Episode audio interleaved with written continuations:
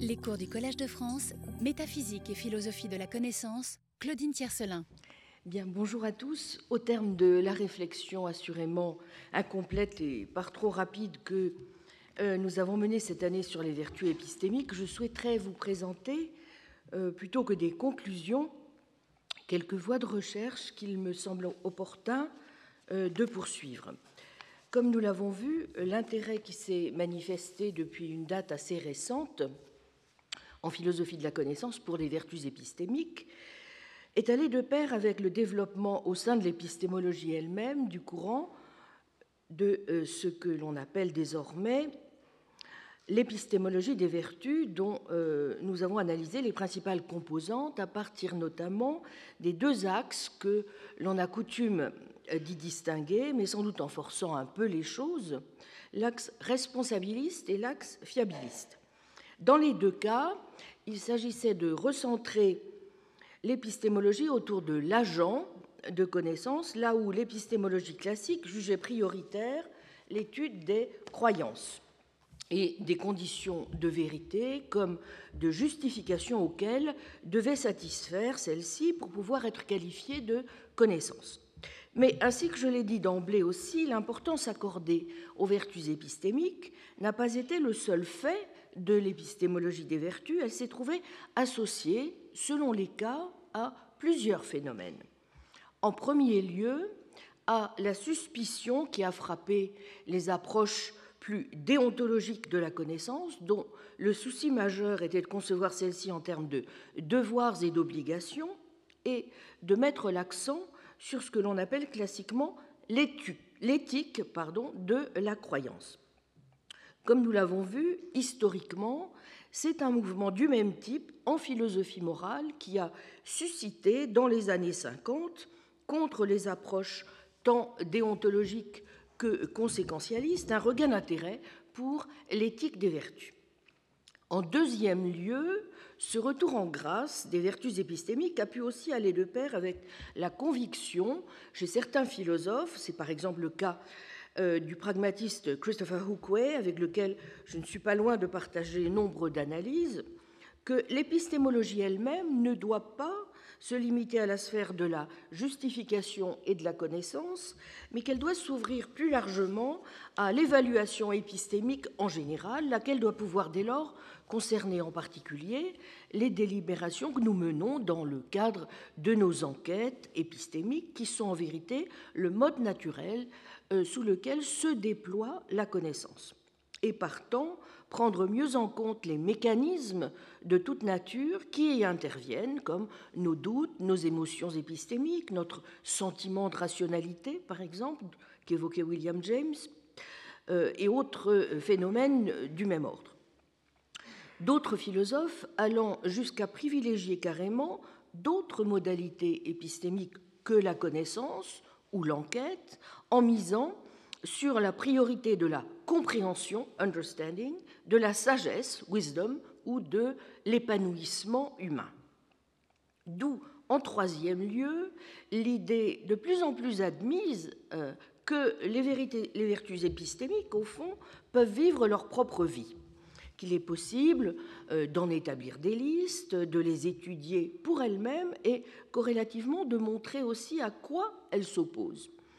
Bien souvent, ce genre d'analyse s'accompagne non seulement d'une analyse des vices épistémiques opposés aux vertus du même nom, mais aussi d'un glissement de plus en plus net de l'épistémologie vers l'éthique, vertus et vices épistémiques étant le plus souvent mis en, relation, quand ils ne s'y réduisent pas, avec les vertus et vices à proprement parler éthiques. À bien des égards, on finit du reste par se demander ce qu'ont de proprement épistémiques les vertus ou vices en question. Je n'aurai pas le temps d'en parler assez cette année, mais c'est notamment l'impression qui ressort de nombre d'analyses, comme celle que fait Miranda Fricker sur des formes d'injustice dites épistémiques, euh, qu'il y ait des biais, des injustices assurément, qui ne sont pas minces, quant à savoir ce qu'ils ont d'intrinsèquement épistémique, c'est beaucoup moins clair. Comme nous avons pu le noter à maintes reprises, l'une des difficultés majeures auxquelles se trouve confronter une réflexion visant à spécifier la nature exacte des vertus épistémiques, c'est de déterminer si, et si oui, jusqu'où, il est possible donc de distinguer nettement les deux registres épistémiques et éthiques. Parier sur l'importance réelle de vertus épistémiques, c'est assurément parier, d'une manière ou d'une autre, sur la possibilité d'une authentique éthique intellectuelle. Mais si celle-ci doit pouvoir être plus qu'une simple affaire de déontologie professionnelle, sans se confondre non plus purement et simplement avec l'éthique, quel contour doit-elle, peut-elle alors revêtir? C'est à cette question que je voudrais aujourd'hui apporter quelques éléments de réponse. Pour ce faire, je commencerai par rappeler pourquoi il est avantageux de préférer les vertus aux devoirs et pourquoi nous devons garder en effet à l'esprit les difficultés que rencontre une analyse déontologique. Je montrerai ensuite ce que sont, à mon sens, les principaux apports pour la réflexion de l'épistémologie des vertus dans ces deux principales variantes. J'indiquerai alors pour quelles raisons, néanmoins, le changement de braquet que nous demandent de faire les épistémologues des vertus ne me semble pas indispensable et que nous pouvons continuer à garder et les vertus et l'épistémologie classique. Je montrerai alors de quelle façon on peut même aller jusqu'à invoquer une unité minimale des vertus selon les modalités, à dire vrai, de la connaissance sur lesquelles, à tel ou tel moment de l'enquête épistémique, nous estimons important de mettre le plus l'accent. Je rappellerai aussi, et le rappel est d'importance, qu'il est à mon sens impossible de réfléchir jusqu'au bout aux vertus sans les intégrer dans une réflexion beaucoup plus large sur la normativité épistémique et sur l'axiologie. Cela impose en définitive de ne pas dissocier totalement vertus épistémiques et vertus morales, mais au sens surtout où les dernières constituent un sous-ensemble des premières, et non, comme on le dit le plus souvent, l'inverse, et au sens où l'éthique intellectuelle s'impose comme ce combat constant que nous devons mener contre une insensibilité galopante aux valeurs de l'esprit, et comme l'exigence commune qui devrait être la nôtre, si nous sommes épris d'un idéal démocratique, d'éducation de la sensibilité de chacun aux valeurs cognitives que sont la vérité et la connaissance. Plus encore que les vertus, ce sont les vices épistémiques qui comptent et la lutte implacable qu'il faut mener sans relâche contre la bêtise, la sottise, la dummheit ou la foolishness. Et pourquoi donc, pour commencer, si vous le voulez bien, les vertus plutôt que les devoirs? Eh bien parce que nous sommes tous prêts à dire, assurément, que la vie intellectuelle comporte des devoirs. Un chercheur a le devoir de vérifier ses données, de confronter ses résultats avec d'autres savants, voire de chercher à les falsifier. Un journaliste a le devoir d'enquêter, de s'assurer de la fiabilité de ses sources, de les croiser. Un médecin a le devoir d'obéir au serment d'Hippocrate, de connaître les contre-indications des médicaments qu'il prescrit. Un directeur de revue a le devoir de s'entourer d'un comité scientifique rigoureux qui devra s'assurer que les articles qu'on lui soumet ont un minimum de sérieux et ne dissimulent pas un canular. Mais ces devoirs ou obligations relèvent sans doute davantage des codes de déontologie dont on peut penser qu'ils régissent n'importe quelle profession dûment régulée. Acquérir des connaissances, les utiliser, les diffuser, les transmettre, autant d'activités humaines dont le but, ainsi que les règles, sont somme toute clairement identifiables. S'y conformer suppose que l'on souscrive implicitement ou explicitement aux obligations inhérentes aux dites activités et que l'on accepte de s'exposer à des critiques ou à des sanctions dès lors qu'on les enfreint. Mais on aura noté au passage le caractère hypothétique ou conditionnel de ces obligations. Si mon objectif est de faire un raisonnement dont la conclusion est valide, alors je dois d'abord énoncer les prémices et je ne dois pas, ce qui serait alors faire à l'inverse un raisonnement de pacotille, sham reasoning, pour reprendre le terme qu'utilise souvent Peirce, m'appuyer sur la conclusion pour en inférer les prémices. Faute de quoi, je ne serai pas autorisé à faire mon inférence. De même, si je veux me faire une opinion sérieuse sur les risques sismiques liés à l'extraction du gaz de schiste, je dois me documenter sur tous les aspects du problème, et ce n'est que sur la base de ces informations qu'il me sera alors permis de croire telle ou telle chose sur le sujet. Mais en pareil cas, ces devoirs, autorisations ou permissions sont seulement relatifs à certains buts. Il s'agit ici, en l'occurrence, soit de tirer des inférences, soit d'acquérir telle ou telle information. En revanche, lorsque le mathématicien victorien William Clifford déclare dans son désormais classique essai L'éthique de la croyance que, je cite, l'on a tort, toujours et partout, de croire quoi que ce soit sur la base de données insuffisantes.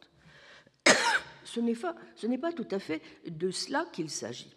C'est plutôt que dans son esprit, il existe des obligations épistémiques qui s'apparentent bel et bien à des obligations éthiques. En d'autres termes, des activités cognitives comme croire, penser, juger, raisonner sont en elles-mêmes soumises à des obligations. Or, celui qui juge mal ou qui commet une erreur de raisonnement, doit-il être, pour ce faire, sanctionné ou blâmé? Sans doute est-ce aussi ce que pense John Locke, que j'avais évoqué lors du premier cours, lorsqu'il parle, je cite, des devoirs envers la vérité et déclare que celui qui, je cite, ne cherche pas la vérité dans l'esprit qu'il doit la chercher est comptable de toutes les fautes où il s'engage. Fin de citation. Pour Locke, comme pour Clifford, donc, les obligations propres à la sphère du connaître semblent bel et bien assimilées à des obligations éthiques. Nous ne sommes pourtant pas prêts, tout de go, à l'admettre, car nous y voyons quelque chose, au fond, de moralement trop exigeant. Cela reviendrait en effet à blâmer et à juger non seulement fautif, mais coupable le scientifique qui aura simplement eu l'audace, après tout, d'essayer une hypothèse qui s'est finalement révélée être fausse. Or, n'est-ce pas son rôle aussi de chercher à être inventif, à innover, à être original? Peirce y voyait la vertu de la faculté d'abduction, du guessing, pauvre peut-être en termes de validité, mais prodigieusement riche aussi en termes de fécondité, uberty. Parler d'obligations épistémiques n'est donc pas aussi simple qu'on pourrait le penser. Pour une première raison, l'approche déontologique évoque ce que l'on peut appeler des devoirs inconditionnels. Or, y a-t-il un devoir, au sens d'un impératif catégorique, de ne croire que ce qui est vrai ou de ne croire que ce qui est justifié? Locke et Clifford ont au moins deux devoirs en tête et qui s'appliquent à la formation de nos croyances. Un, le devoir de ne croire que les choses que nous tenons pour vraies.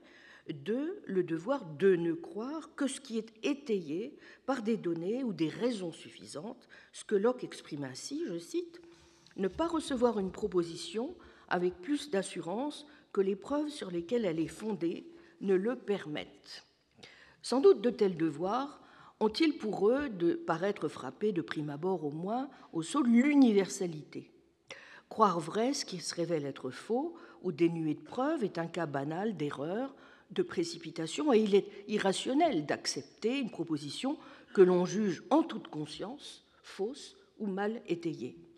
Chacun de nous jugera paradoxal d'affirmer Je crois que P, mais P est faux ou je crois que P, mais je n'ai aucune raison suffisante de croire que P. En d'autres termes, la vérité et la justification sont des normes assez peu contestables de la croyance rationnelle. Et il semble assez naturel d'en conclure qu'elle fonde des devoirs épistémiques comme celui de croire une proposition si elle a un degré de probabilité élevé, ou de suspendre son assentiment si l'on a autant de raisons de ne pas croire une proposition que de la croire. Ce sont des règles auxquelles Sosa aussi, du reste, nous invite, nous l'avons vu, à soumettre nos croyances judicatives.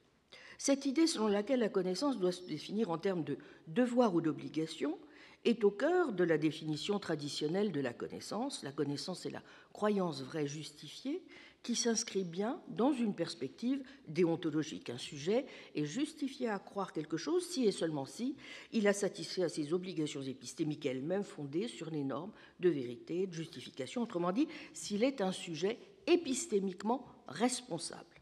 Malheureusement, nous sommes bien obligés de constater aussi qu'il est des cas où nous avons rempli toutes nos obligations épistémiques et où cela ne nous empêche pas de nous tromper. Tout chercheur connaît cette situation où il s'apprête à publier un article dans une revue parce qu'il estime avoir fait tout ce qu'il fallait à propos d'une thèse qu'il soutient. Il s'est assuré qu'elle est compatible avec les données existantes, confirmées, pardon, avec les théories existantes, confirmées par les données expérimentales qui ont été reproduites dans d'autres laboratoires, etc. Cela ne permet pourtant pas de dire que lui et ses pairs savent que la thèse est vraie. Il peut avoir rempli toutes ses obligations épistémiques et être néanmoins dans l'erreur.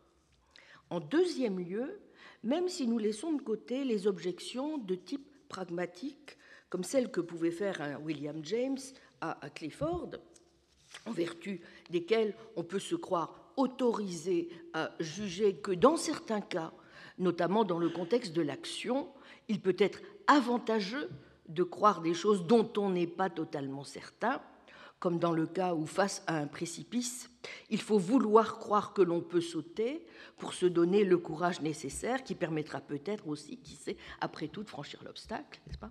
Ou encore de vouloir croire, pour sauver son mariage, que votre mari ne vous trompe pas, en dépit de toutes les preuves du contraire. Eh bien, malgré cela, il faut rappeler qu'il ne peut y avoir devoir ou obligation que si l'on est capable, au moins en principe, d'en avoir conscience. Or, nombre de nos croyances, en particulier, mais peut-être pas seulement celles qui proviennent de la perception ou de nos inférences élémentaires, celles qui procèdent de ce que Sosa appelle la connaissance animale, ne font pas l'objet d'une réflexion consciente. Cela a-t-il un sens de dire que nous avons le devoir de croire ce que nous voyons ou entendons? Non, parce que cela s'impose à nous sans que nous soit donné le temps ou le choix tout bonnement d'y réfléchir. Parler ici de devoir semble absurde, sauf à comprendre ce terme au sens où l'on désigne, n'est-ce pas, euh, au fond, l'accomplissement normal d'une fonction, comme quand le plombier qui a réparé votre chauffe-eau, qui est tombé en panne, vous annonce fièrement cela doit marcher maintenant. En troisième lieu, pour qu'il y ait obligation, il faut qu'il y ait contrôle volontaire et libre de l'action. Or, nos croyances ne sont pas, du moins directement, ni même peut-être toutes, sous le contrôle de notre volonté. On ne choisit pas de croire ceci ou cela. Considérer qu'il existe des obligations propres à la croyance et à la connaissance, c'est supposer que les croyances sont des actions. Or, aussi liées que soient nos croyances à nos actions, nous sommes bien là dans deux registres catégoriels distincts.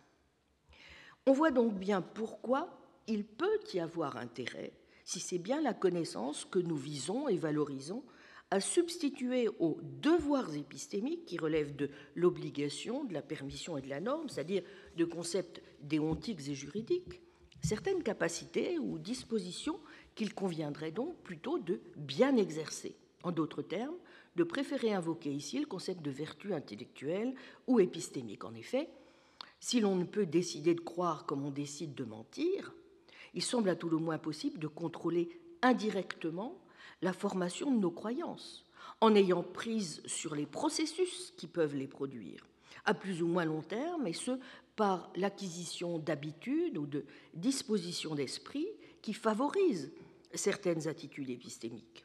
D'où l'intérêt, comme nous l'avons vu, de modèles fortement inspirés d'Aristote, que l'on retrouve chez les épistémologues des vertus comme Sosa, Greco ou Zagzebski, mais pas seulement, j'ai des auteurs aussi, comme nous en avions parlé l'an dernier, Ryle ou Peirce, plus favorables à une conception de la connaissance comme enquête. L'idée essentielle étant alors que ce sur quoi il faut tabler, ce sont nos capacités naturelles, mais aussi des capacités comme celles qui sont appelées par la connaissance réflexive, telles que juger et raisonner, qui ne sont pas simplement ici des capacités naturelles, mais des aptitudes qui s'apprennent et qui s'éduquent. Dans la mesure où l'éducation de nos capacités naturelles est au service de nos objectifs de connaissance, et qu'il est en notre pouvoir de cultiver ou non ces capacités et de les améliorer, on peut dire assurément qu'à ces objectifs sont associés certains devoirs, certaines règles à suivre, et Sosa ne manque pas de le rappeler. Par exemple, celui encore de contrôler nos données avant de formuler un jugement, éviter ce que Descartes appelait la précipitation et la prévention, celui d'apprendre à raisonner, par exemple, en suivant des cours de logique, en apprenant les statistiques. Certains devoirs sont bel et bien associés donc au rôle ou à la fonction, de même qu'un enseignant incompétent, qu'un joueur de tennis qui ne sait pas entraîner, qu'un père ou une mère qui ne s'occupe pas de ses enfants ne font pas ce qu'ils devraient faire, un sujet qui ne s'entraîne pas à juger, à raisonner, à vérifier ses informations, ne fait pas ce qu'il devrait faire. En ce sens, il y a bien, même dans ce cadre, si vous voulez, des obligations épistémiques, et l'injonction de Clifford continue à raisonner, n'est-ce pas? Simplement, ici, la notion d'obligation de catégorique ou absolue devient relative à certains objectifs cognitifs qui peuvent être fixés par l'exercice de certaines fonctions intellectuelles, celles du savant, du chercheur, mais sans doute aussi, du moins peut-on le penser, celles de tout un chacun dès lors qu'il entend tout simplement exercer ses capacités de raison. On voit en tout cas qu'une épistémologie fondée sur la notion de vertu permet de mieux rendre compte de ce qu'il peut y avoir à la fois de volontaire et d'involontaire dans la croyance, puisqu'une vertu est une disposition ou une capacité au même titre que le fait d'avoir une bonne vue ou d'avoir l'esprit rapide, qui peut relever, pour reprendre le terme de Sosa, de la connaissance animale liée à nos facultés fiables. Des dispositions à produire plus de croyances vraies que de croyances fausses, de façon prépondérante, et dans des conditions épistémiques qui ne soient pas trop exceptionnelles. Mais nous avons aussi plus que des capacités ou des talents. Si une bonne part de nos compétences intellectuelles vient de notre cerveau, sur lequel nous n'avons pas en effet vraiment de contrôle et dont nous ne sommes donc pas responsables, et ne nécessite pas de motivation, c'est pourquoi les enfants ou les primates peuvent être eux aussi dotés de ces capacités, euh, nous avons aussi des capacités acquises et que nous cultivons, euh, activement, parce que justement, une bonne part aussi de nos compétences est due au savoir. C'est ce qui distingue par exemple la vision simple de celle qu'il nous faut accomplir pour lire par exemple une image IRM. Ce qui implique donc à un moment donné, outre un processus cognitif suffisamment fiable, conducteur de vérité, capable de faire échec aux hallucinations, aux généralisations hâtives, aux arguments sceptiques, une connaissance réflexive, en d'autres termes une perspective inhérente, cohérente sur nos propres croyances, et donc une forme interne de justification qui soit elle-même produite par une vertu intellectuelle. Comme nous l'avons vu, les conditions de la vertu, comme aptitude ou pouvoir cognitif, peuvent alors donner lieu à la connaissance et elles se ramèneraient ainsi, si nous suivons Sosa, à la triple condition A, pour reprendre le fameux sigle de la compagnie d'assurance américaine automobile, triple A, accuracy, adroitness, aptness, être précis, être adroit, être juste, bien ajusté. Pour qu'un tir à l'acte soit apte, il faut non pas qu'il soit précis et adroit, mais qu'il soit précis parce qu'adroit, bref, réussi parce que compétent. Et ici, la condition de sécurité, safety, importe plus que la condition de sensibilité, sensitivity, dont je vous rappelle les formulations respectives. Condition de sensibilité, la croyance de S que P est sensible si et seulement si, si P n'était pas vrai, S ne croirait probablement pas que P. Condition de sécurité, une croyance que P est sûre du moment que l'on ne l'aurait pas, que l'on, qu'on ne l'aurait pardon, entretenu que si le plus probablement P. Une croyance peut être sûre donc sans être sensible. Ajoutons que la connaissance exige non pas une pleine sécurité, mais une sécurité relative.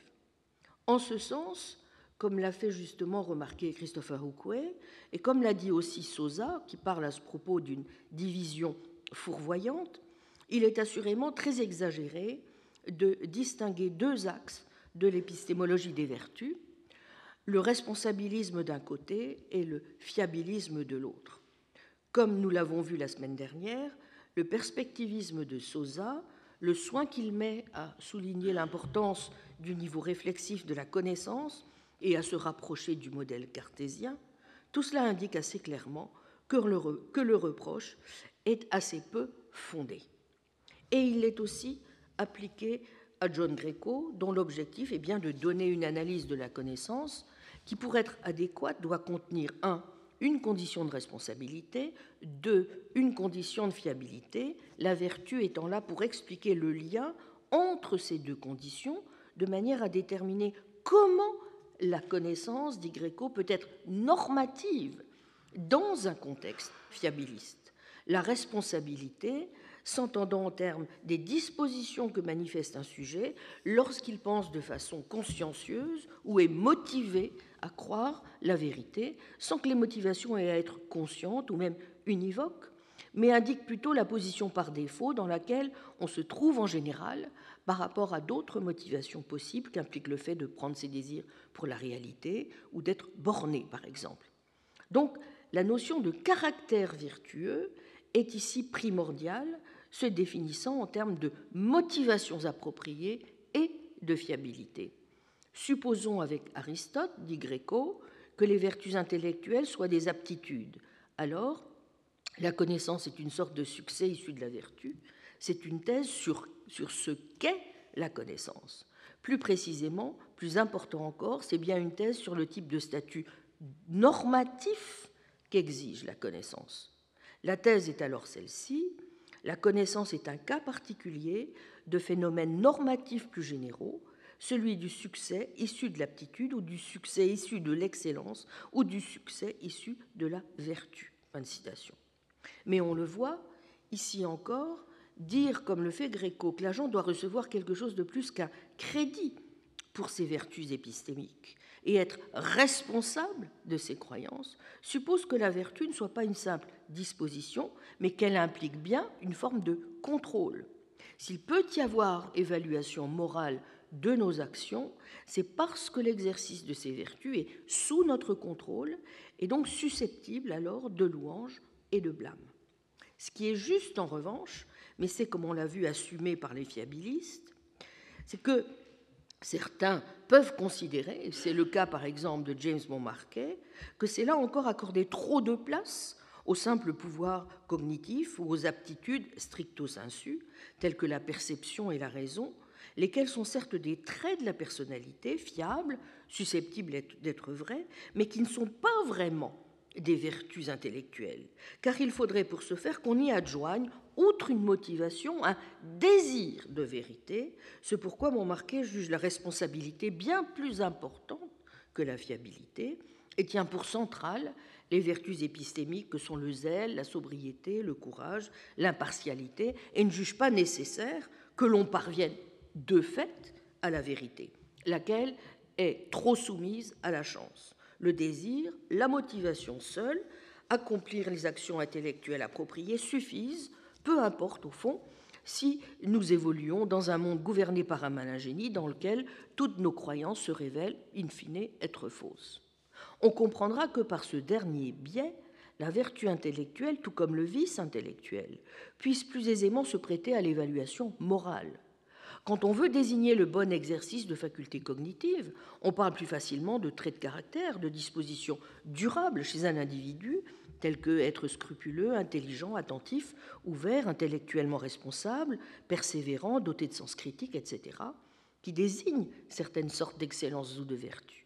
Inversement, quand vous voudrez désigner les traits négatifs correspondants, vous parlerez d'individus lourds, obtus, bêtes, intellectuellement légers, et le catalogue des vices cognitifs n'est pas moins vaste. Comme nous l'avons vu aussi, chez cette autre épistémologue contemporaine des vertus, Linda Zagzebski, on trouve à cet égard l'analyse la plus unifiée des vertus intellectuelles et morales, au point que l'épistémologie va même se construire sur le modèle de la théorie éthique, l'action juste s'analysant dans les termes du caractère vertueux et non l'inverse, et la justification, vertu intellectuelle certes, étant bel et bien une sous-catégorie des vertus morales. Ces dernières sont en effet des traits de caractère acquis, exigeant effort et pratique, impliquant une composante motivationnelle pour le bien, mais aussi, à la différence de Montmarquet, une exigence de succès fiable, le courage moral se manifestant alors lorsque l'on est motivé à courir un risque lorsqu'une valeur est en jeu et que l'on y parvient de façon fiable, il en sera de même des vertus intellectuelles. On a besoin de motivation pour la connaissance et pour la vérité et d'un contact cognitif avec le réel. Ouverture d'esprit, réceptivité au nouveau, persévérance dans ses choix et succès. Pour reprendre la définition de Zagzebski, la vertu est, je cite, une excellence acquise profonde d'une personne, impliquant l'existence d'une motivation caractéristique à produire un certain but désiré, un succès fiable dans la production de cette fin. Ici encore, la notion de contrôle, n'est-ce pas, garde tout son poids. Si l'on veut pouvoir dire en effet que les vertus intellectuelles ne sont pas au fond distinctes des vertus morales, il faut que l'exercice des vertus, comme cela a été le cas pour les obligations, soit sous notre contrôle. En cas de conflit entre les vertus intellectuelles, jouera alors la phronésis ou sagesse pratique, cette fameuse vertu de médiété dont parle Aristote. Une croyance justifiée, tout bien considérée, est-ce qu'une personne douée de phronésis pourrait croire dans des circonstances semblables? La connaissance, c'est cet état de croyance vrai, de contact cognitif avec le réel, qui se produit à partir d'actes de vertus intellectuelles. Mais on le voit bien, ainsi entendu, la croyance n'est pas très éloignée en fait d'un pur et simple devoir. Et même si l'arrière-plan aristotélicien de la doctrine est évident, Zagzebski va bien plus loin qu'Aristote, qu'elle ne se prive pas du reste de critiquer pour avoir trop séparé vertus morales et vertus intellectuelles. Pour elle, celui qui sait, c'est quelqu'un qui doit toujours mériter sa connaissance. Mais c'est aussi ce qui donne parfois l'impression chez les partisans de l'approche responsabiliste d'avancer des thèses trop fortes. S'agissant de Montmarquet, par exemple, même si celui-ci distingue entre contrôle faible et contrôle fort, seul le contrôle faible intervenant dans le cas de l'action est toujours présupposé ce contrôle volontaire. Or, comme on l'a vu, c'est là quelque chose dont on ne dispose pas sur toutes nos croyances. S'agissant de Zagzebski, comment pourrait-on contester qu'il existe des cas où l'on a affaire à des individus qui accèdent bel et bien à la connaissance et qui ne sont pas malgré tout des parangons de vertu. Rétablir le lien entre épistémologie et éthique est sans doute souhaitable et une approche de la connaissance qui donne toute sa place aux vertus la favorise. Mais cela n'implique pas forcément que l'on aurait trouvé dans le modèle prôné par l'épistémologie des vertus tous les éléments requis, ni d'une part pour reformuler les notions de base de l'épistémologie en termes d'une théorie des vertus intellectuelles plutôt qu'en termes d'une théorie des devoirs ou des normes de la raison et de l'enquête scientifique, ni d'autre part pour vaincre avec les outils qui s'imposent la menace relativiste et sceptique qui pèse sur la connaissance, ni enfin les clés permettant de comprendre ce qui fait la valeur de celle-ci. Et ce, au moins déjà, pour les quelques raisons que voici. En premier lieu, il ne semble pas, clair, comme l'a rappelé Pascal Angèle dans Va savoir, que les vertus épistémiques puissent toutes bénéficier du même statut et ne doivent pas être hiérarchisées. Après tout, comment allons-nous décider si ce que l'on doit privilégier comme vertu cognitive principale, c'est de maximiser le nombre de nos croyances vraies plutôt que l'ensemble des traits d'un caractère ou encore la compréhension? En deuxième lieu, il n'est pas clair non plus qu'on puisse lier à ce point les vertus intellectuelles aux vertus morales, qu'il soit inconcevable d'être un agent bon épistémiquement sans être par le fait même un agent bon moralement. En troisième lieu, on peut aussi avoir accompli toutes ces obligations épistémiques et néanmoins avoir des croyances non justifiées. On peut imaginer qu'un sujet soit épistémiquement vertueux, avec les motivations nécessaires pour la vérité et la compréhension, et que ses croyances ne soient pas justifiées. On peut être apte, vérace, exact, impartial, attentif, patient, intellectuellement courageux, scrupuleux, avoir l'esprit ouvert et avoir des croyances injustifiées.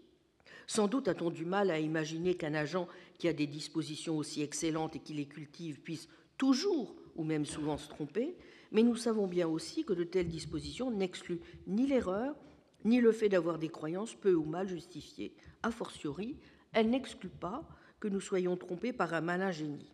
Sans doute a-t-on raison d'estimer qu'un sujet crédule, bête, attentif, fermé, inattentif, fermé, buté, paresseux, aura du mal à parvenir à connaître. En particulier, en particulier lui manquera certainement la dimension de la compréhension.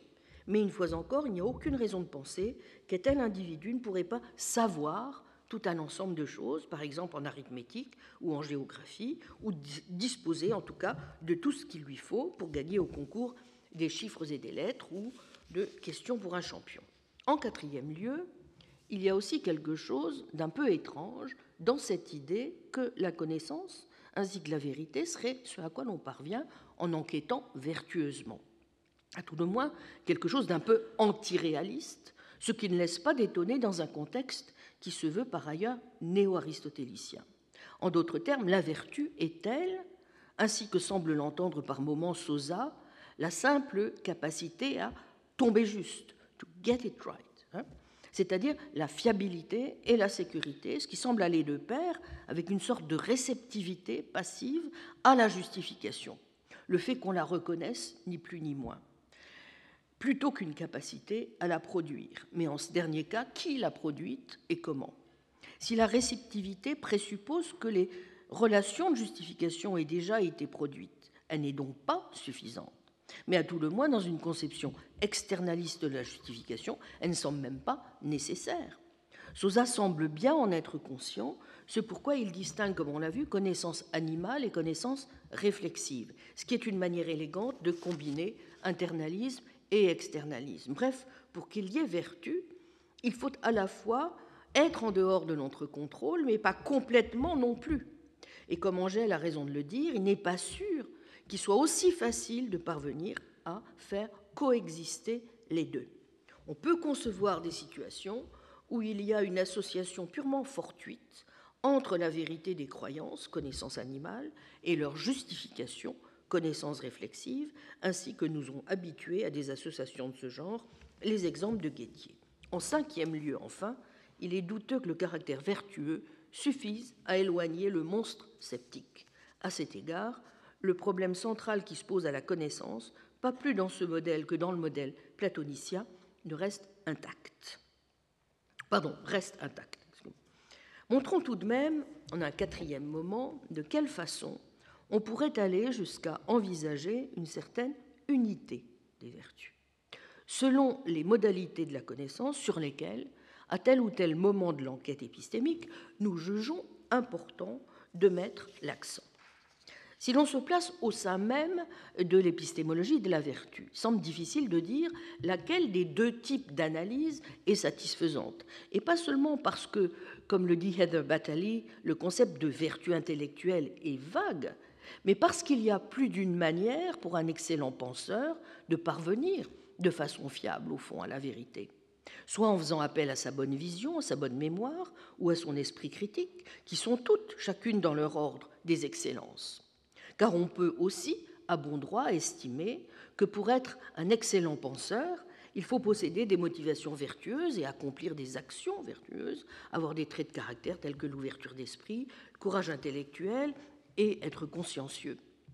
Les responsabilistes, assurément, expliquent bien l'intuition qui est la nôtre lorsqu'on en vient à l'enquête active, que nous admirons les personnes qui agissent de façon appropriée et ont le souci de parvenir au vrai. Au fond, s'agit là de différentes sortes de vertus qui vont de pair peut-être avec des sortes différentes de connaissances. Et selon que l'on souhaitera mettre telle ou telle en valeur, alors on mettra l'accent sur telle ou telle vertu en premier. Supposons que nous accordions la priorité à la connaissance de bas niveau ou connaissance animale que nous avons en partage avec les enfants et les primates. Au fond, il nous suffit alors, comme nous le notions, vous vous souvenez avec Locke, d'ouvrir les yeux, et pour peu que nous soyons dans l'environnement qui convient, nous pourrons acquérir une connaissance perceptive sûre. Et peut-être en effet le modèle de l'épistémologie traditionnelle qui insiste trop sur le niveau supérieur de la connaissance a-t-il trop tendance à nous le faire oublier? On peut du reste considérer que si cette connaissance que l'on a en vue, alors le modèle que propose Zagzebski, par exemple, outre qu'il semble peu convaincant comme réponse aux difficultés que soulèvent les cas guettiers, est à la limite trop exigeant et mal adapté. Si les vertus intellectuelles conçues sur le modèle des vertus morales supposent d'être acquises par la pratique et l'imitation de modèles, d'être motivées, volontaires, on voit mal en quoi elles seraient utiles pour analyser par exemple ce qui se passe lorsque nous voyons un camion foncer droit sur nous. Comme le font remarquer Jason Baer et John Greco, il suffit que nos yeux soient ouverts, qu'ils fonctionnent bien, pour que nous ne puissions pas nous empêcher de croire, indépendamment de tout contrôle de notre part, qu'il y a un camion qui fonce tout droit sur nous. En outre, nul besoin, ici encore, d'être motivé, ouvert d'esprit, soigneux, au contraire. Il semblerait que l'on sache qu'il y a un camion qui fonce tout droit sur nous, même si l'on est motivé à ne pas être ouvert d'esprit. Comme le note Jason Baer, dans les cas où l'on a affaire à une connaissance passive, je cite, avoir certains motifs ou accomplir certains actes sont des choses qui brillent par leur absence. Fin de citation.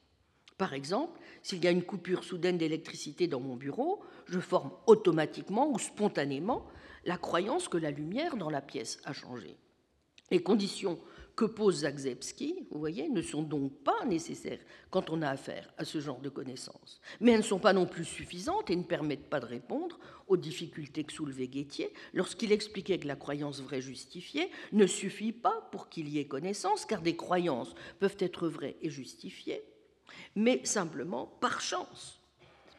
Zagzebski croit pouvoir répondre en disant que dans des cas de ce genre, il faut simplement dire que si l'on parvient à une croyance vraie justifiée par chance, alors, bon, eh bien, ce n'est pas en raison de motifs, d'actions, et donc que l'on n'a pas accompli en toute rigueur un acte de vertu intellectuelle, lequel seul permet de définir la connaissance. Malheureusement, on peut aussi invoquer des situations dans lesquelles un agent accomplit un acte de vertu intellectuelle, mais où, en raison précisément de la chance, il n'a pas cette connaissance.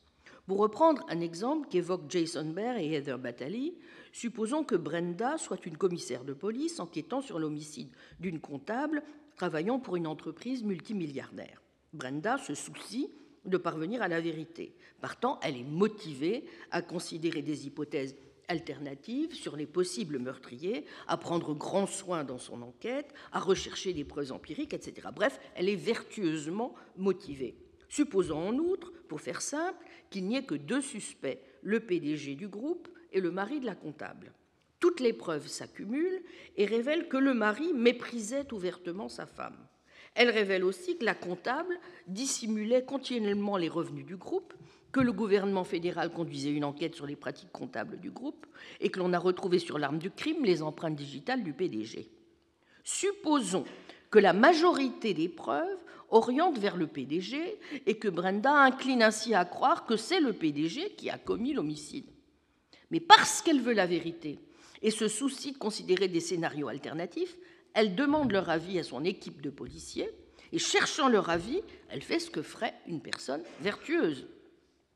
À l'insu de Brenda et de son équipe, le groupe a fait un lavage de cerveau à l'équipe qui l'a induite à croire que c'est le mari de la comptable qui a commis le crime.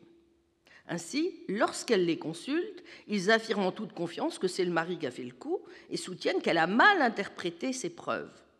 Après avoir bien pesé les options, Brenda, je cite, en s'ouvrant le plus sérieusement du monde aux opinions de ses collègues et sur la base d'une conscience aiguë de sa propre faillibilité, en vient à croire que c'est le mari de la comptable qui a commis l'homicide. Brenda a une réponse correcte. C'est le mari qui a fait le coup. Mais même si toutes les conditions de Zagzebski sont ici remplies, pour qu'il y ait connaissance, vous aurez noté, Brenda était vertueusement motivée, elle a fait ce que ferait la personne vertueuse, elle est parvenue à une croyance vraie en raison de ses caractéristiques même de son acte, c'est-à-dire si elle n'avait pas accompli un acte manifestant autant d'ouverture d'esprit, elle ne serait pas parvenue à une croyance vraie. Il n'empêche, Brenda ne sait pas apparemment que c'est le mari qui a fait le coup.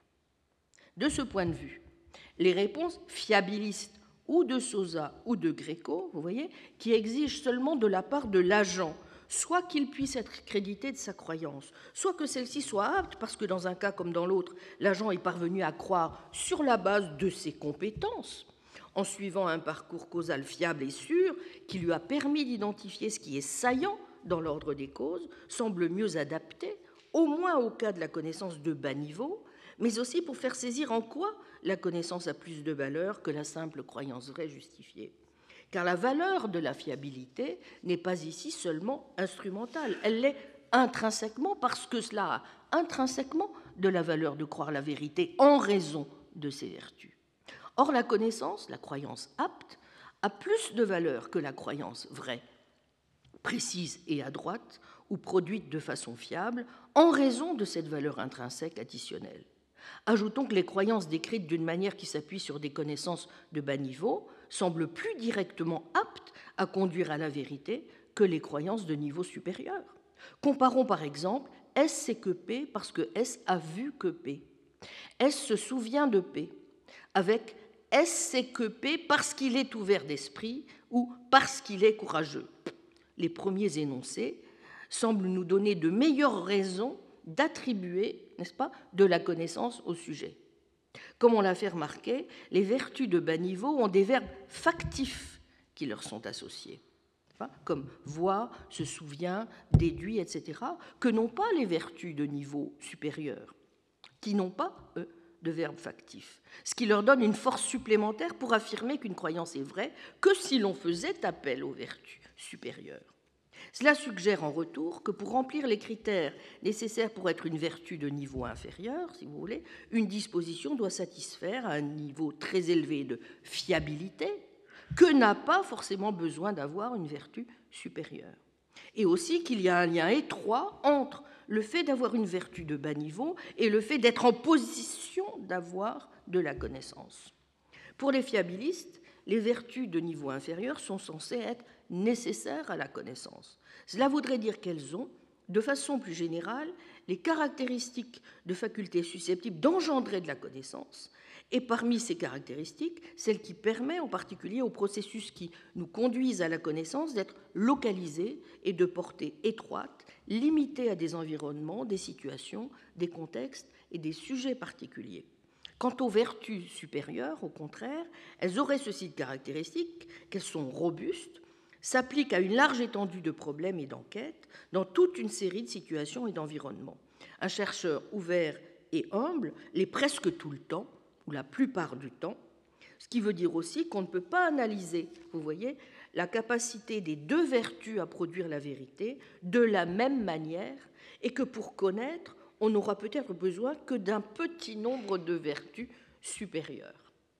En revanche, les vertus épistémiques supérieures conviendront mieux si l'on veut cette fois évaluer les agents ou les caractéristiques générales de leurs enquêtes, qui sont éminemment informatives dans toute une série de contextes et pas seulement dans des cas particuliers.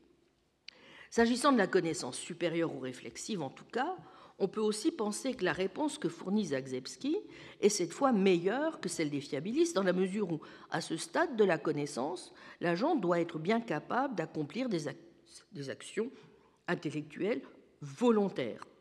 Pour reprendre le cas de Brenda, dans la mesure où Brenda n'a pas vu de ses propres yeux le crime, pas plus qu'elle n'a un don de voyance, elle doit acquérir toute une série de connaissances, enquêter, rechercher des preuves, poser des questions, émettre des hypothèses, faire des objections, envisager des alternatives, peser les arguments pour et contre. Il lui faut donc plus que se servir de ses facultés de vision, de mémoire ou même de déduction et d'induction. En même temps, Sosa a montré, en particulier dans son dernier livre, qu'il n'était pas à court d'arguments non plus du côté de la connaissance réflexive et de l'action intentionnelle. Mais la question de savoir en quoi consiste les meilleures vertus intellectuelles peut aussi se poser en dehors de l'épistémologie des vertus et en dehors aussi du projet qu'ont les épistémologues des vertus de trouver les moyens de répondre de la meilleure manière qui soit aux difficultés soulevées par l'épistémologie classique. Car pour cela, comme on l'a vu, un certain nombre de philosophes considèrent que l'on ne peut pas compter sur les vertus intellectuelles. En revanche, elles importent pour toutes sortes d'évaluations épistémiques d'ordre plus général que celles qui touchent à la justification ou à la connaissance. Dès lors que le lien entre connaissance et vertu épistémique est posé comme simplement contingent, la question se pose alors, on s'en doute, différemment, ainsi notamment que le défendent des philosophes comme Roberts et Wood ou Heather Batally elle-même. Mais si l'on peut être d'accord pour soutenir que les facultés fiables sont suffisantes pour la connaissance de premier niveau, on voit mal comment on pourrait se passer des concepts de motivation et d'action, par exemple, dès lors qu'on essaie de comprendre certaines sortes de connaissances, comme la connaissance de soi, la connaissance scientifique, la connaissance historique complexe. On a besoin pour ce faire de pouvoirs considérablement plus grands, et en particulier de vertus et d'aptitudes épistémiques. C'est euh, quelque chose que font remarquer par exemple Roberts et Wood, euh, qui font observer que Jane Goodall, par exemple, n'aurait pas acquis la connaissance sophistiquée qui est la sienne des chimpanzés sans les vertus de courage, d'amour de la connaissance, de générosité et de sagesse pratique. Pour reprendre leurs termes, certains traits de caractère étaient nécessaires pour la poursuite réussie des pratiques intellectuelles de Goodall. Par exemple, c'est son amour des animaux qui l'a motivé à passer des heures et des heures avec eux, un temps qui était nécessaire pour gagner la confiance des animaux, ce qui a rendu possible en retour le fait qu'elle puisse observer des choses que n'avaient jamais été enregistrées, qui n'avaient jamais été enregistrées au préalable par des humains. Donc, pour Robert Wood, l'amour des animaux par Goodall est en même temps, euh, disent-ils, un amour de la connaissance des animaux dans les moindres détails, les plus considérables et les plus rigoureux, et cet amour est une vertu épistémique.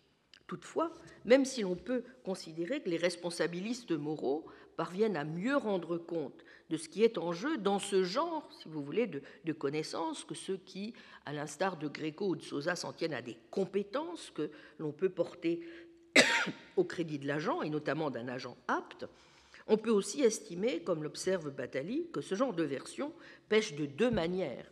La première, en conduisant à une forme de scepticisme à propos de la connaissance supérieure, car cela revient à considérer que toute connaissance de ce type implique au fond la possession de vertus ou la possession de motivations vertueuses, toutes choses qui sont difficiles à acquérir et dont sont en tout cas dépourvus les enfants, mais également pas mal d'adultes. Menace donc de scepticisme ici, si l'on peut toujours répondre que, même si l'on peut toujours répondre que, aussi difficile soit-elle, la tâche n'est pas insurmontable. Mais l'on pourrait aussi objecter en deuxième lieu que si l'on veut bien admettre qu'il faut des actes vertueux pour parvenir à une connaissance de haut niveau, en revanche, la présence nécessaire de motifs vertueux semble moins s'imposer. Après tout, il semble que l'on puisse parvenir à des connaissances de très haut niveau sur la base d'actes vertueux que l'on a produits, mais que l'on effectue pour des motifs non vertueux, voire vicieux. Supposons qu'un savant soit motivé à croire tout ce qui permettra que son nom soit publié dans des revues à la mode ou bien tout ce qui le rendra célèbre. Cette motivation va le conduire, n'est-ce pas, à mener une enquête fouillée, soigneuse sur le dernier sujet relevant du domaine, ce qui a pour résultat qu'il en vient à avoir plusieurs croyances vraies sur le dit sujet. Il prend soin de réunir, d'évaluer les preuves empiriques. Partant, il fait sans conteste ce que ferait la personne intellectuellement vertueuse. En outre, les croyances vraies qu'il acquiert, produites par ses actions, semblent bien constituer de la connaissance mais sa motivation n'est pas intellectuellement vertueuse. À quoi le responsabiliste moral peut toujours rétorquer que même si les motivations ultérieures du chercheur en question, croire tout ce qui fera apparaître son nom dans des revues à la, mode n'est pas vertueux, il est toujours motivé à parvenir à la vérité et partant à de la connaissance. Mais si le chercheur doit valoriser la vérité intrinsèquement pour posséder des motivations intellectuellement vertueuses, alors on voit bien que la réponse ne convient pas. Mais allons encore plus loin dans notre réflexion sur les vertus épistémiques elles-mêmes en les dégageant des préoccupations et de l'épistémologie des vertus et de celles de l'épistémologie classique. Après tout, comme le dit Houquet, qui s'est toujours refusé à être classé parmi les épistémologues des vertus à part entière, full-blooded, euh, full-fledged virtue epistemologist, les vertus peuvent être importantes pour l'étude de l'évaluation épistémique sans jouer un rôle de premier plan dans la résolution des problèmes centraux de l'épistémologie. Que peuvent-elles nous apprendre en tant que telles et sur quoi au juste Quelle est donc leur portée exacte? Peut-être tout d'abord nous conduisent-elles à être plus attentifs à certains biais épistémiques qui sont les nôtres lorsque nous procédons à des, lorsque nous procédons à des évaluations, lorsque nous cédons par exemple à ce vice de l'injustice testimoniale qu'évoque Miranda Fricker et qui se produit lorsque les préjugés conduisent un auditeur à diminuer le niveau de crédibilité qu'il accorde à un locuteur. pour des raisons qui tiennent à son identité sociale, raciale ou de genre, des préjugés dont l'auditeur peut ne pas avoir conscience ou dont il peut même croire se trouver être à l'abri. La vertu de la justice testimoniale consiste alors en cette prise de conscience critique d'une disposition bien ancrée qu'il faut corriger, la perception pleine de préjugés que l'on a des locuteurs. Cette vertu exige que l'on ait la motivation de faire des jugements qui ne soient pas entachés de préjugés, étant entendu qu'il est des cas où certains de nos jugements crédibles sont d'emblée exempts de préjugés. Comme l'a souligné Heather Batali, l'intérêt d'une analyse comme celle de Fricker et d'être l'une des premières à s'attacher à l'étude d'un vice intellectuel et de poser plusieurs questions importantes sur la nature de celui-ci. Est-il difficile d'avoir un vice intellectuel comme l'injustice testimoniale? On dit souvent que l'acquisition des vertus est chose difficile. Les vices sont-ils naturels ou acquis? Et s'ils le sont, leur acquisition est-elle aussi difficile que celle des vertus? En deuxième lieu, qu'est-ce qui rend mauvais un vice intellectuel. Les vices sont-elles tous comme l'injustice testimoniale, à savoir mauvais de façon purement instrumentale, ou bien le sont-ils intrinsèquement? Troisièmement, une personne intellectuellement vicieuse doit-elle avoir acquis des motivations vicieuses? Si oui, quelle est la nature de ces motivations? Enfin, la vertu de justice testimoniale, le vice d'injustice testimoniale, sont-ils des contraires ou des contradictoires? Et corrélativement, y a-t-il un espace conceptuel pour l'enkrateia intellectuelle et l'acrasia intellectuelle? Peut-être intéressant aussi de se livrer à des listes de vertus intellectuelles pour mesurer à quel point les vertus peuvent avoir, selon les cas, des comportements, des comportements divers. C'est vrai qu'il y a un certain nombre d'analyses aujourd'hui qui vont dans ce sens et qui donnent lieu, sur le plan simplement de la description phénoménologique, à des analyses tout à fait fines et subtiles. Euh, j'aurais tendance pour ma part à dire que, en ce sens, peut-être qu'il euh, vaut mieux que les philosophes faire confiance aux artistes et aux écrivains pour en avoir, pour en tirer tout le sel. Je ne suis pas sûre que ce soit les philosophes qui soient les plus qualifiés pour le mieux en parler. En tout cas, outre une telle phénoménologie des vertus, dont on peut beaucoup apprendre sur la nature même des vertus intellectuelles et de leur mode de fonctionnement particulier et général, on peut donc aussi insister sur le rôle majeur qu'elles jouent dans toute la phase qui concerne, n'est-ce pas, le processus de formation de nos croyances et de délibération sur celle-ci au sein de l'enquête elle-même, et donc au niveau non pas tant de ce qui justifie ou garantit la connaissance, mais de ce qui la rend tout bonnement possible. Prendre toute la mesure, par exemple, de l'importance qui est la leur pour déterminer quels phénomènes sont saillants et pertinents. Chose si décisive, par exemple, lorsque pour répondre aux sceptiques, on doit s'efforcer de déterminer quelles alternatives sont pertinentes et quelles ne doivent tout simplement pas être envisagées, mais d'emblée écartées. C'est ce dont j'ai parlé lors de la première séance du séminaire, au cours de laquelle j'avais examiné l'importance des liens entre les vertus épistémiques et toute une série d'émotions ou de sentiments inhérents à la connaissance et à l'enquête, et le rôle que joue aussi la confiance que l'on se sent autorisé à accorder à telle ou telle croyance, à tel ou tel témoignage, sans lesquels aucune connaissance ne serait tout bonnement possible. Donc c'est la possession d'habitudes d'évaluation, par exemple, qui joue un rôle considérable et qui permet d'expliquer pourquoi il est possible que cette confiance ne soit pas mal placée. En ce sens, comme le souligne Oukoué, on peut montrer, sans adopter la position de l'épistémologue des vertus, qui nous invite à changer d'épistémologie, que de fait, les vertus épistémiques ont un rôle fondamental, non pas qu'elles nous expliquent ce qu'est la connaissance, mais à tout le moins pourquoi celle-ci est possible et de quelle manière exactement s'effectue le processus par lequel euh, on y parvient. Les vertus ont donc un rôle infiniment précieux de régulation de nos enquêtes et de nos délibérations. Elles nous aident à décrire, à expliquer notre pratique d'évaluation épistémique, à rechercher aussi jusqu'où nos buts sont appropriés, jusqu'où notre pratique évaluative nous permet d'accomplir nos fins épistémiques, ces tentatives que nous faisons pour découvrir ce que sont les choses et quelles normes épistémiques aussi doivent compter si nous voulons mener à bien euh, ces activités. Elle nous oblige par exemple à nous poser des questions comme quelle dose de réflexivité devons-nous faire intervenir pour mener à bien nos enquêtes et nos délibérations? Quelle forme doit prendre le suivi, le monitoring, n'est-ce pas, de notre réflexion? Quel rôle ont les concepts de justification et de connaissance dans la manière dont nous régulons nos enquêtes? Peut-être n'ont-elles aucun rôle en définitive? Peut-être encore nous leurrons-nous lorsque nous considérons qu'il nous faut obligatoirement répondre aux sceptiques? Ou nous engager dans de tels arguments, si ce n'est pour expliquer pourquoi d'autres ont tort de les prendre au sérieux. En définitive, donc, ce, qui doit peut-être nous occuper prioritairement, ce ne sont pas les concepts de connaissance et de justification, c'est la tâche qui consiste à comprendre le succès de notre pratique évaluative et à voir comment la réflexion interagit avec la délibération et l'enquête. Mais on peut encore, quatrième point, évaluer les vertus en fonction d'autres critères, par exemple en considérant qu'elles contribuent différemment selon les visées cognitives que nous nous, donnons. Et effectivement, on peut les évaluer selon qu'elles ont plus ou moins de puissance, euh, ce qu'elles sont capables, par exemple, aussi de nous faire euh, euh,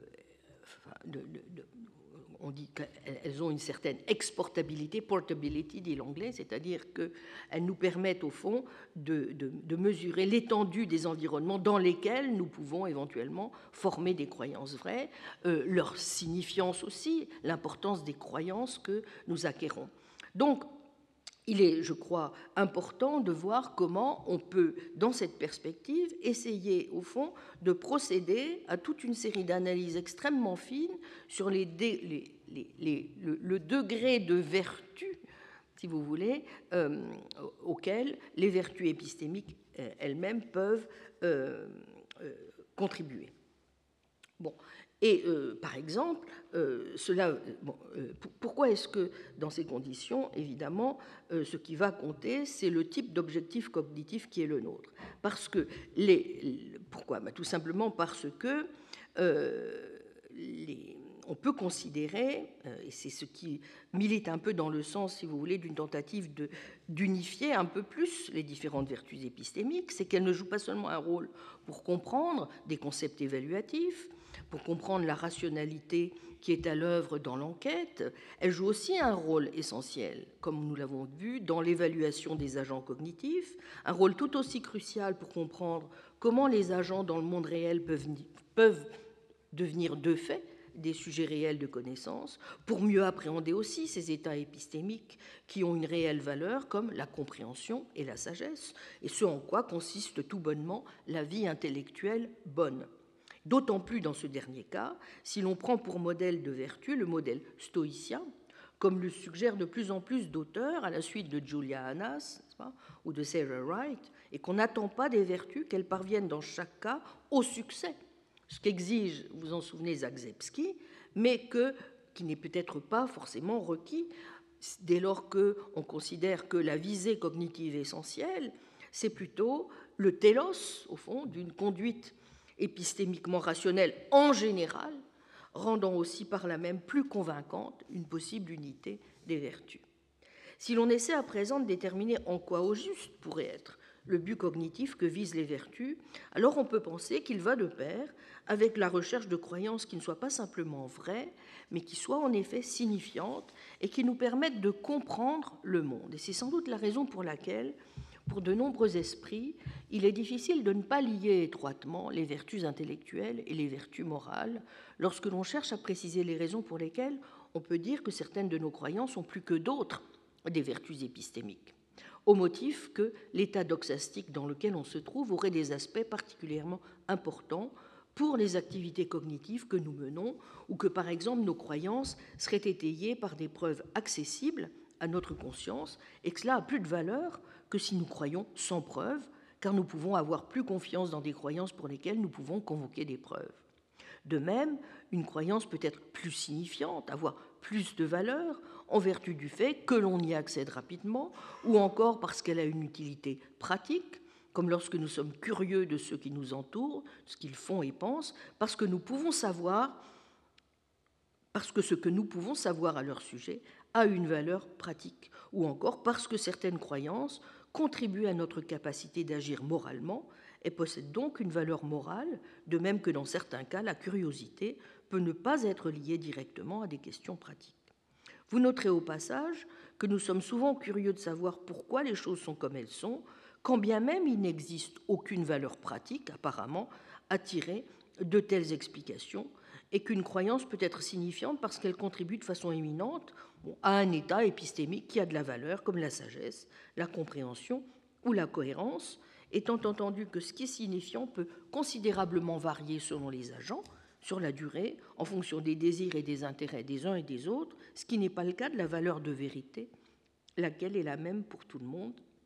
Ce pourquoi, une fois encore, la fiabilité est une vertu épistémique si importante, plus encore sans doute que la signifiance, car c'est elle qui permet d'y conduire le plus directement, ce qui est tout de même bien utile pour nos évaluations épistémiques, où nous avons besoin de pouvoir faire confiance à des sources d'informations fiables, même si elles ne sont pas forcément intéressantes, comme lorsque, en consultant le bottin, nous savons que nous y trouverons tous les numéros dont nous avons besoin, mais que cela ne va pas non plus beaucoup nous avancer, ou même risque d'encombrer notre mémoire de les retenir tous par cœur. La fiabilité de nos facultés, de nos dispositions cognitives, est donc une vertu épistémique d'une importance considérable, même si ce n'est pas la seule, et que nous attendons aussi des vertus qu'elle manifeste, donc des capacités de puissance, d'exportabilité, de signifiance. La fiabilité nous protège de l'erreur, la puissance de l'ignorance ou du manque de croyances vraies, par sa capacité ou sa propension à nous permettre d'acquérir ou de produire un nombre élevé de croyances. Importance encore de l'originalité comme vertu épistémique, en dépit comme je l'ai dit, de son faible poids en termes de conductibilité de la vérité, car elle ne nous permet pas seulement de produire de nouvelles idées, mais de les appliquer et donc d'accroître considérablement notre pouvoir de formation de croyances en nous permettant d'acquérir de nouvelles croyances. Autre vertu épistémique considérable, l'humilité intellectuelle. Pourquoi? Parce que c'est une disposition qui fait peu de cas du statut, qui se soucie peu de dominer la pensée des autres, qui ne cherche pas à soutenir telle ou telle thèse non autorisée ou non garantie sur la base d'accomplissements réels supposés ou réels ou supposés, du moins à condition que l'humilité soit associée à un degré suffisant de confiance en soi et en ses propres capacités. Capacité particulièrement robuste qui a des effets sur la puissance, l'exportabilité, le taux de vérité, l'amélioration de la formation des croyances, en quoi elle est très proche de l'humilité morale, puisqu'elle facilite aussi la recherche en groupe et la communication du savoir, aussi bien pour soi-même que pour les autres. En analysant, vous voyez, donc les vertus à chaque niveau, au fond, euh, de notre pratique épistémique, en fonction de la visée cognitive générale qui est de parvenir à des croyances vraies signifiantes, nous voyons qu'elle contribue au fond, à donner une image assez unifiée, en réalité, des différents niveaux auxquels permettre, permettre d'atteindre les vertus intellectuelles. Ce n'est pas dire, ce sera donc mon cinquième point, que cette unité ne soit pas, car elle l'est depuis l'Antiquité, problématique. L'unité implique toujours, en effet, plus ou moins, que l'on sous-estime les différences qu'il convient de faire entre le registre de l'épistémique et celui de l'éthique, Or, nous avons eu l'occasion de le noter, le risque est toujours présent. S'il semble difficile d'affirmer que les vertus intellectuelles et les vertus morales sont totalement autonomes et indépendantes l'une de l'autre, il semble tout aussi difficile de ne faire aucune distinction entre elles et de considérer en particulier que les vertus intellectuelles ne seraient qu'un sous-ensemble des vertus morales, voire se réduisent à elles, ainsi que le soutient par exemple à tort Zagzebski. Et cela est particulièrement flagrant dans le cas des vertus qui relèvent des facultés de premier ordre, évidemment. Ces états qu'Aristote avait principalement à l'esprit, plutôt que les traits de caractère, lorsqu'il soulignait la nécessaire distinction entre vertus intellectuelles et morales, comme la vision ou la mémoire. Et ce n'est pas un hasard si Sosa, dont la perspective téléologique fiabiliste est centrale, prend tellement soin aussi comme nous, avons, nous, y, avons, euh, insisté la, la semaine dernière, de distinguer les deux. Souvenons-nous de l'exemple pris de l'archer, dont on peut évaluer le degré de vertu épistémique à l'aune de sa capacité à être apte, c'est-à-dire précis, parce qu'à droit. Et supposons un instant que nous ne faisions pas de distinction entre le niveau épistémique et le niveau éthique. Alors rien n'empêcherait de dire que quelqu'un qui est passé maître dans l'art de la décapitation ou du tir à la Kalachnikov serait non seulement épistémiquement vertueux, mais aussi éthiquement vertueux. Et pourquoi pas, tant qu'on y est en effet, courageux. Fort heureusement, il est des moments où l'on prend toute la mesure de l'impuissance ou de la vanité d'une philosophie qui se croirait obligée, pour nous en convaincre, de monopoliser quantité d'arguments. L'envie irrépressible qui nous gagne en pareil cas, soit de vomir, soit de hurler, suffit amplement pour montrer la radicale absurdité, le non-sens absolu d'une telle hypothèse. Il faut donc, ne serait-ce que pour cette raison, rappeler avec force la contingence du lien entre vertus morales et vertus épistémiques. Rappeler que l'égoïsme, l'arrogance, l'absence de scrupules peuvent aller de pair avec une intelligence brillante, qu'à l'inverse, des simples d'esprit peuvent avoir grand cœur et nous instruire infiniment par ce fait même, sans qu'il soit besoin de chercher à imiter des modèles de vertu.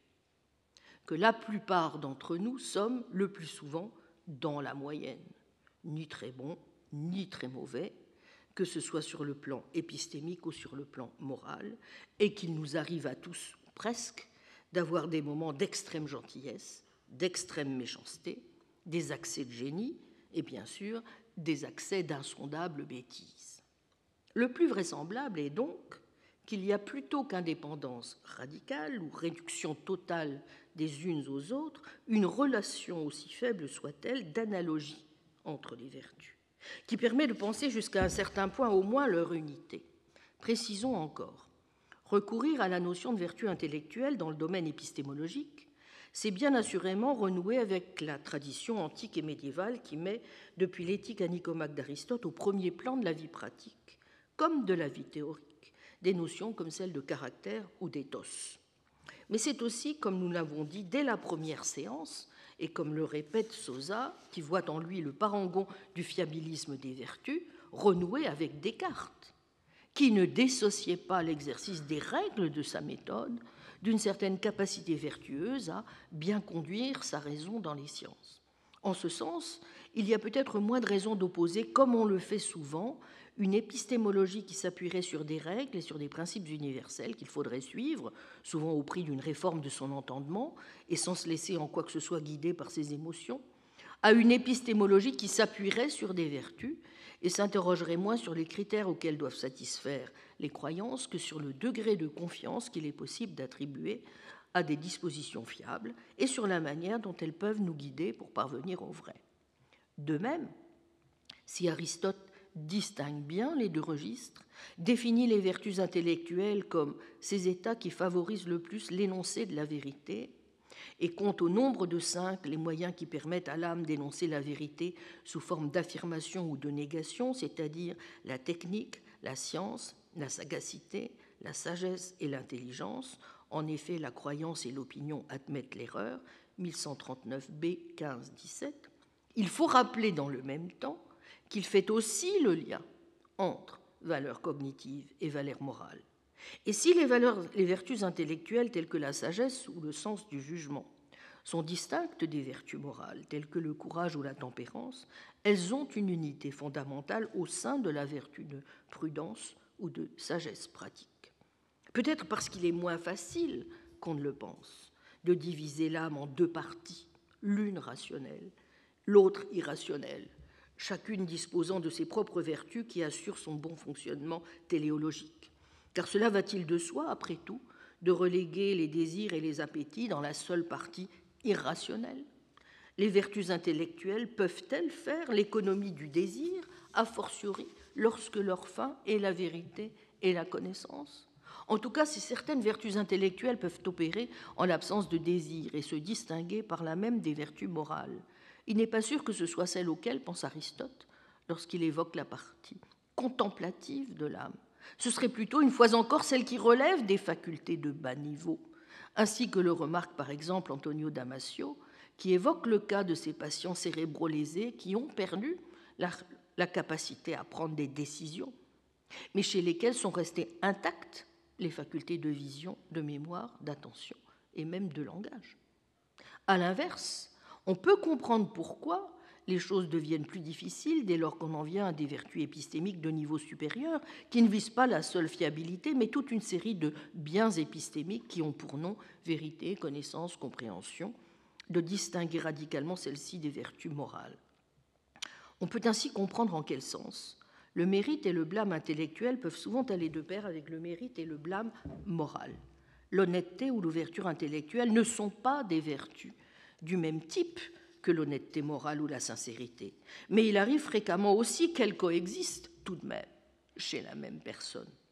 Peirce n'avait donc pas complètement tort lorsqu'il insistait sur l'importance morale des qualités d'honnêteté, d'intégrité intellectuelle, d'imagination qui sont à ce point inséparables de l'activité du chercheur qu'il serait hautement paradoxal d'envisager qu'un gredin puisse raisonner aussi bien qu'un homme d'honneur, that a rogue might be as good a reasoner as a man of.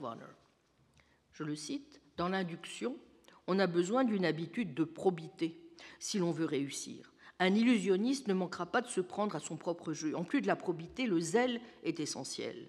Dans le choix présomptif des hypothèses, des vertus encore plus hautes sont requises, une véritable grandeur d'âme. À tout le moins, celui qui a l'intention de vraiment faire quelque chose dans les sciences doit préférer la vérité à son intérêt, à son bien-être personnel, et pas simplement à son pain quotidien, de même aussi qu'à sa vanité personnelle. Ceci apparaîtra dans la discussion logique. Et c'est ce qui ressort parfaitement lorsque l'on examine les caractères des hommes de science et des grands chercheurs en tout genre. C'est un fait remarquable que, si on accepte les histoires fantaisistes qui circulent sur les philosophes présocratiques, on n'entend pas parler dans toute l'histoire d'un seul individu ayant considérablement contribué à l'accroissement de la connaissance humaine, à moins de compter la théologie pour une connaissance, et qui se soit révélé être un criminel. On aurait du mal à trouver un savant véritable, sur cent, que ce soit dans les sciences physiques ou psychiques, qui manquent de grandeur d'âme. S'il était vrai que toute faute de logique, fallacy, fût un péché, la logique se réduirait à une branche de la philosophie morale, ce qui n'est pas vrai. Mais l'on peut voir que bon raisonnement et bonne morale sont étroitement liés, et j'ai dans l'idée qu'avec l'essor de l'éthique, on se rendra compte que cette relation est encore plus étroite qu'il n'est encore possible pour l'heure de le démontrer dans le volume 2 des œuvres de Peirce, page 230, l'édition française. Plus généralement encore, il nous faut garder à l'esprit, comme le rappellent opportunément des auteurs d'inspiration pragmatiste, comme Putnam, que des valeurs ou vertus épistémiques telles que la cohérence ou la simplicité sont bel et bien présentes au sein même de la science. Toute la question étant alors de savoir, et elle n'est pas évidemment sans importance, s'il est possible jusqu'au bout de réfléchir aux vertus épistémiques sans les intégrer, ce que je ne crois décidément pas, dans une réflexion beaucoup plus vaste, et qui ne se limite pas en particulier à la seule téléologie, mais qui porte sur la normativité épistémique au sens le plus large du terme, dont on voit bien du reste qu'elle ne peut pas se satisfaire jusqu'au bout d'une conception purement téléologique comme celle que propose Sosa de l'agentivité épistémique sur la naturalité possible ou non de ces normes, sur les liens entre normes cognitives elles-mêmes et normes éthiques, sur la sphère axiologique en général. Ce sont des points que j'avais longuement abordés dans le cours de 2011 sur la valeur de, la connaissance, en distinguant en particulier les différentes formes possibles que peut revêtir cette normativité épistémique. Aussi me contenterai-je de vous y renvoyer, car je voudrais me concentrer davantage dans le temps qui nous reste sur les leçons qu'il me semble à ce stade possible alors de tirer de notre réflexion sur les vertus épistémiques et en particulier sur les contours qu'elles permettent peut-être de dessiner ou à tout le moins d'entrevoir de ce en quoi pourrait consister une authentique éthique intellectuelle. Car la notion de vertu intellectuelle n'est pas seulement liée, comme on l'a vu, à la notion de faculté, elle est aussi liée notamment chez les responsabilistes, à celle de caractère, quand elle n'est pas étroitement associée à celle de la personne, de l'individu vertueux. Pourrions-nous en ce cas donner sens à l'idée que loin que les vertus intellectuelles soient un sous-ensemble des vertus morales, ces dernières pourrait être plutôt considéré comme un sous-ensemble des vertus épistémiques elles-mêmes. C'est évidemment ce que j'ai à l'esprit lorsque je m'interroge sur la possibilité de penser quelque chose comme une éthique intellectuelle. Sans doute ne manquera-t-on pas de voir en cela une idée profondément démodée et qui semble surtout convenir à une conception de la connaissance à présent révolue, celle des grandes individualités scientifiques. On voit moins comment on pourrait l'appliquer à la science contemporaine, qui est plus que jamais une entreprise collective. Y renoncer toutefois serait d'une certaine manière donner raison à certains, et je n'en ai pas envie. Sans doute a-t-on raison de considérer qu'il n'existe pas de devoir ou d'obligations épistémiques au sens de commandement catégorique de la République des savants, de nier que ces obligations puissent définir la connaissance scientifique ou non. Cela reviendrait, comme y insistait Peirce, à confondre méthode scientifique et méthode d'autorité. Sans doute aussi peut-il y avoir en permanence des rationalisations après coup qui se réduisent souvent à une pure et simple conception moralisatrice de la connaissance, d'autant plus dangereuse qu'elle masque des enjeux sociaux de celle-ci. Mais il ne s'ensuit pas qu'il faille tenir pour un reliquat des idéaux dépassés et illusoires des Lumières l'existence d'une méthode scientifique ou de normes au sens de prérequis, de desiderata minimaux de l'enquête, ou encore nier la réalité de vertu de connaissance qui consiste bel et bien à cultiver des valeurs cognitives. Or, il me semble précisément que si les vertus épistémiques peuvent avoir ne serait-ce qu'une vertu, ce serait celle qui consisterait à pouvoir mettre en évidence, plus encore que des vertus, certains vices épistémiques caractérisés, à lutter contre une insensibilité patente aux valeurs de l'esprit et positivement à éduquer notre sensibilité à des valeurs cognitives comme celles précisément de vérité ou de connaissance car des vices épistémiques, nous en avons le spectacle constant. Et ils ont pour terme générique bêtise, sottise, dummheit, foolishness, suffisamment épinglés par les moralistes français, par des Erasme, des Swift, des Musil, des Pope, des Russell ou des Ortega y Gasset. Je vous renvoie sur ces sujets aux analyses étincelantes de Jacques Bouvresse, de Pascal Angèle ou de Kevin Mulligan données en bibliographie. Car il y a bêtises et bêtises, dont la première forme est celle contre laquelle il n'est point de remède et qui, pour cette raison, ne peut être blâmée. Celle où ce n'est pas la faculté qui manque, mais le jugement. On se souvient de Kant, le manque de jugement, Mangel an Urteilskraft, est proprement ce que l'on appelle stupidité, Dummheit. Et à ce vice, il n'y a pas de remède. Une tête obtuse ou bornée, en laquelle il ne manque que le degré d'entendement convenable et de concepts qui lui sont propres, peut fort bien arriver par l'instruction jusqu'à l'érudition. Mais comme alors le plus souvent, ce défaut accompagne aussi l'autre, il n'est pas rare de trouver des hommes très instruits qui laissent incessamment apercevoir dans l'usage qu'ils font de leur science ce vice irrémédiable. Bouvard et Pécuchet incarnent à la perfection ce genre de bêtises que nous avions aussi évoqué l'an passé en analysant avec Ryle les différentes formes que pouvait revêtir la connaissance théorique. Ce sont là deux imbéciles, non pas parce qu'il leur manque une case, dirait-on, ou la faculté, la compétence, non pas encore parce qu'ils ne savent rien, c'est même tout le contraire, puisque la quantité de savoir qu'ils sont capables d'assimiler est prodigieuse et encyclopédique, mais parce qu'ils manifestent un vice cognitif au niveau même de la performance. Ils ne sont pas capables d'appliquer ce qu'ils savent, bref, de mettre leurs intuitions qui restent donc aveugles sur leurs concepts qui restent alors désespérément vides. Ils sont incapables de faire le tri, de faire preuve de discernement, de phronésis, premier degré de vice épistémique. Il est une autre forme de bêtise, ou un deuxième degré, si vous voulez, de vice épistémique, c'est celle qui consiste, même si l'on n'est pas stupide, à faire en permanence des erreurs de raisonnement élémentaires.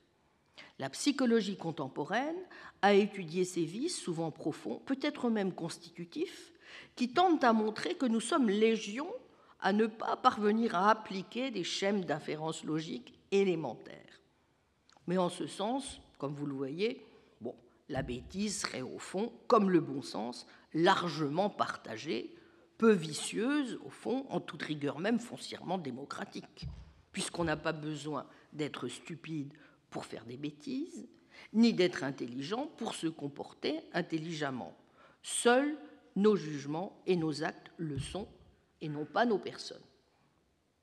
Mais il est un troisième degré de vice épistémique, ou si vous voulez un troisième cercle de l'enfer, souvent propre à des gens très intelligents, et c'est celui qui consiste à refuser systématiquement de prêter la moindre attention aux valeurs cognitives comme la vérité, la raison ou le souci des faits. C'est celle que condamnaient fortement les moralistes français parce qu'ils y voyaient une implication de la personne en son entier et non de ses seuls actes. Comme le dit la Bruyère, la sottise est dans le sot, la fatuité dans le fa et l'impertinence dans l'impertinent. Car le vice épistémique ne tient pas ici à un défaut intellectuel ou à un manque de jugement, il relève plutôt d'un défaut de la sensibilité, de la sensibilité aux autres, le sot et fa, vaniteux, de sensibilité au vrai et aux valeurs de l'esprit, qu'il ne respecte pas, mais qu'il méprise. Ce pourquoi, du reste, le terme approprié est non pas celui de bêtise, mais plutôt de sottise. Le sot est le bel esprit, le fol, le stultus, celui qui ne songe qu'à briller, selon le portrait implacable qu'en donne aussi Malbranche. Je cite Le stupide et le bel esprit sont également fermés à la vérité. Il y a toutefois cette différence que le stupide esprit la respecte, tandis que le bel esprit la méprise. Fin de citation. La recherche de la vérité. Le sot est celui qui ne peut même pas accéder du reste à la vertu morale parce qu'il est incapable de la moindre vertu intellectuelle. Comme le dit La Rochefoucauld, un sot n'a pas assez d'étoffe pour être bon. C'est parce que les vertus épistémiques renvoient à des propriétés réelles et parfaitement objectives comme la raison et la vérité, et à des valeurs correspondantes, que celui qui n'est pas capable d'avoir l'attitude appropriée à leur égard a toutes les chances de manquer par là même de toute compétence non pas tant cognitive qu'affective, et par là même éthique. C'est ce qu'avait parfaitement perçu Musil, qui dans Über die Dummheit distingue la bêtise honnête, celle du benet ou du niais, de la bêtise prétentieuse, supérieure, laquelle, dit-il, est, je cite, moins un manque d'intelligence qu'une abdication de celle-ci devant les tâches qu'elle prétend accomplir alors qu'elles ne lui conviennent pas. Elle peut comporter tous les caractères négatifs d'un entendement faible, mais avec en plus tout ce qu'implique une affectivité déséquilibrée, contrefaite, irrégulière, en un mot maladive. Comme il n'a pas d'affectivité normalisée, cette déviation maladive traduit plus précisément une disharmonie entre les parties pris du sentiment et un entendement incapable de les modérer. Cette bêtise supérieure est la vraie maladie de la formation. Elle peut affecter la plus haute intellectualité. Fin de citation.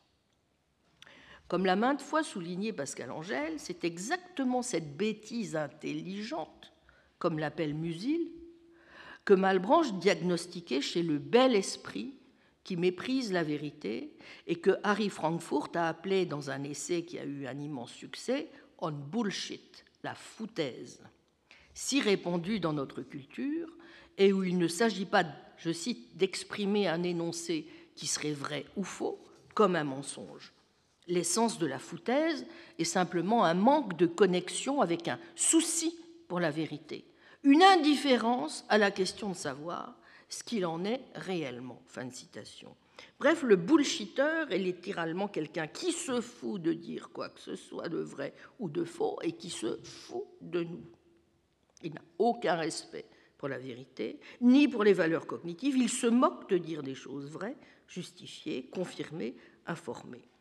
Il se moque de ce que peut dire la science, ce que peut dire la philosophie, ce que peuvent dire les œuvres de l'esprit, et encore plus de savoir si ce qu'elles disent est ou non correct. Ce qui l'intéresse, c'est seulement de dire quelque chose, et si possible, quelque chose qui soit nouveau, intéressant, curieux.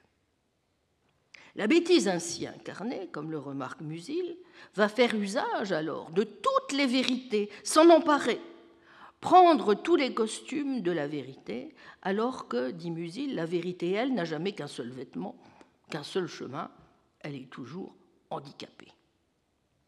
En règle générale, la communauté des savants est en principe davantage prémunie contre ce genre de bêtises, parce qu'elle a précisément cultivé depuis des siècles un certain type d'éthos et de valeurs. Mais même à elle, il peut arriver de ne pas résister à certaines tendances irrationalistes. Surtout, il est nombre de beaux esprits, d'intellectuels de confessions diverses, qui pratiquent systématiquement le recours à la rhétorique, à l'analogie, au raisonnement de pacotille, ignorent délibérément certains faits parce que cela menacerait leur dogme favori, se laissent aller à soutenir des thèses extravagantes au seul motif qu'elles permettront de séduire leur public et de vendre le livre qu'ils ont écrit sur un coin de table ou fait écrire par un autre. On a incontestablement franchi là un cran dans la bêtise ou dans le vice intellectuel face auquel, au demeurant, il est le plus souvent inutile d'opposer des arguments dont ce genre d'individu n'aurait cure, et bien plus efficace, en revanche, de répondre soit par l'ironie, soit par la satire, soit dans certains cas, quand on veut rester bon enfant, par le canular.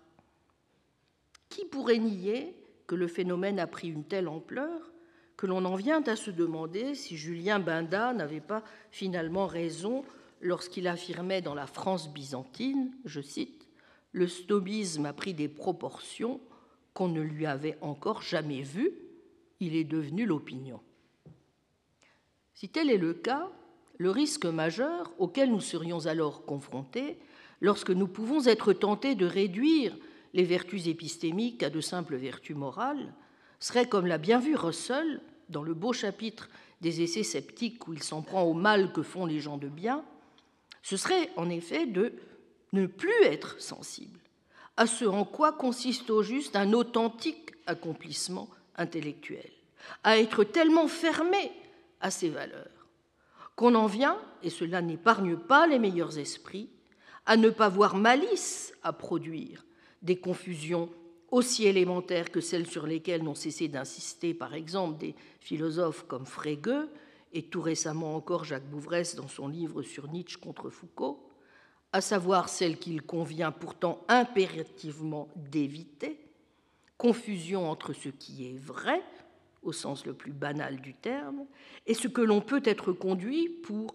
telle ou telle raison, et par telle ou telle voie, bonne ou mauvaise, à tenir pour vrai. Mais il est un autre risque, à dire vrai corrélatif de celui-ci, d'autant plus préoccupant pour cette raison même. C'est celui qu'avait parfaitement identifié pour sa part David Hume lorsqu'il se montrait réticent, vous vous en souvenez, à voir dans toute distinction entre les vertus autre chose qu'une dispute verbale. Et c'est celui-ci. Le bien et le vrai n'ont au fond deux valeurs que s'ils vont de pair avec une autre valeur, qui est au cœur même de notre idéal de la vie bonne, celle sociale et politique de justice. Tant il est vrai que vertus épistémiques et vertus démocratiques sont toutes un. Ne pas être sensible aux premières, c'est se rendre le plus sûrement insensible aux secondes. Et c'est l'une des raisons pour lesquelles nous concentrerons nos efforts l'an prochain sur la manière de concevoir les relations entre la connaissance, la vérité et la démocratie. Je vous remercie. Retrouvez tous les contenus du Collège de France sur www.colège-2-france.fr.